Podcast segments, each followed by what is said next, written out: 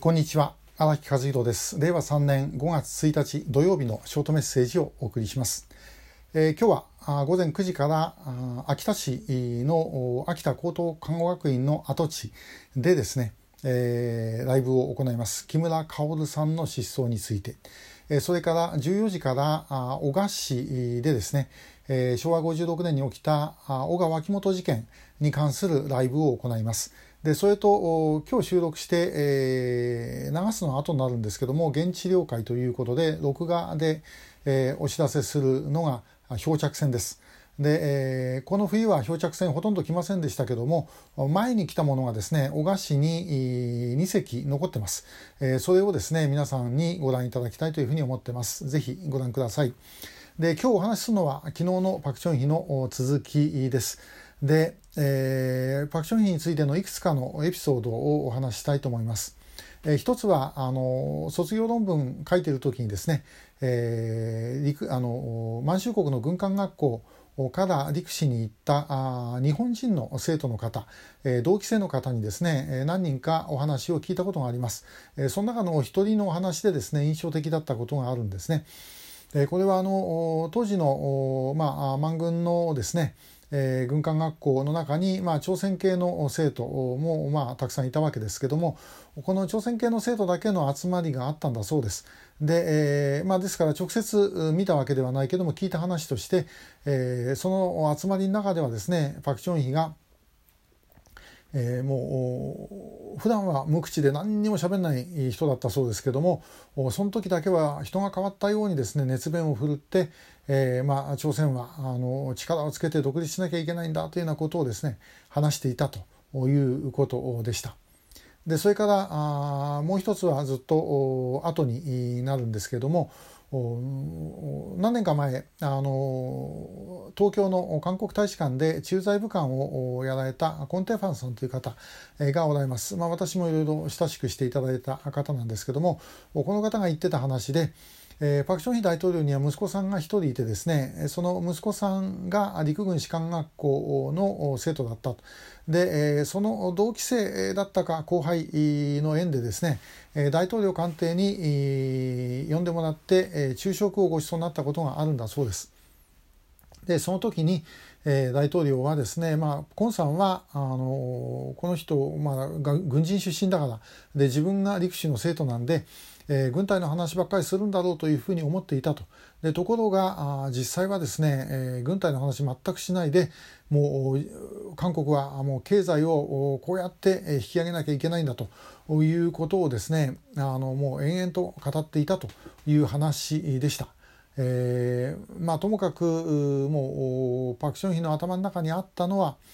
もう何とかして韓国を本当にですね飯の食える国にしなければいけないということがあったのではないかと思います。もともと貧しい家に生まれた、えー、人ですしそれからまあクーデターをやった後ですね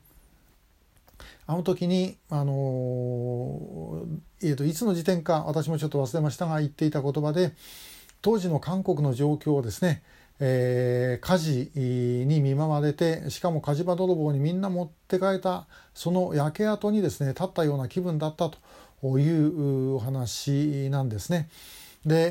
えー、クーデターの直後に、まあ、パク・チョンヒはですね、えー、アメリカに飛んでそしてあのケネディ大統領に会うんですね。えー、で、まあ、ケネディとそれから、まあ、ジョン・ F・ ケネディですねジョン・ F・ ケネディとそれからパク・ションヒというのは年が同じでですね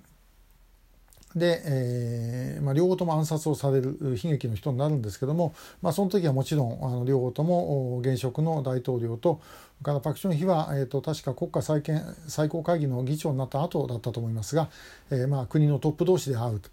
で、えー、当然そのそういうことであればお土産持っていかなきゃいけない。でところがあの、まあ、韓国にはお土産はですね、えー、とりあえずあの李朝の陶磁器があったんですけれども包む紙きれいな化粧紙がですね、えー、なかったんだそうですそれが作れるような状況でなかったとでどうしたかっていうと結局あのタバコの包む銀紙をですね、えー、使って、まあ、それで包んで持ってったと、まあ、というほど貧しい国だったということです。でもその貧しい国がえー、パク・ションヒが暗殺される1979年頃にはもう中心国としてですねあの国際的にも注目をされていたあということですね。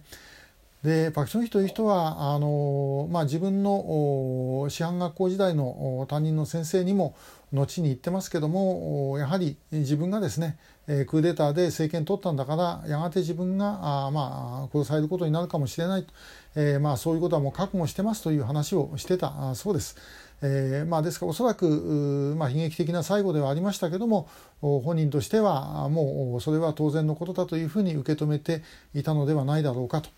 えーまあ、そういう生き方は非常に惹かれるんですねやはり。で、まあ、そういうことまあ自分がやろうとしてできるわけではありませんけども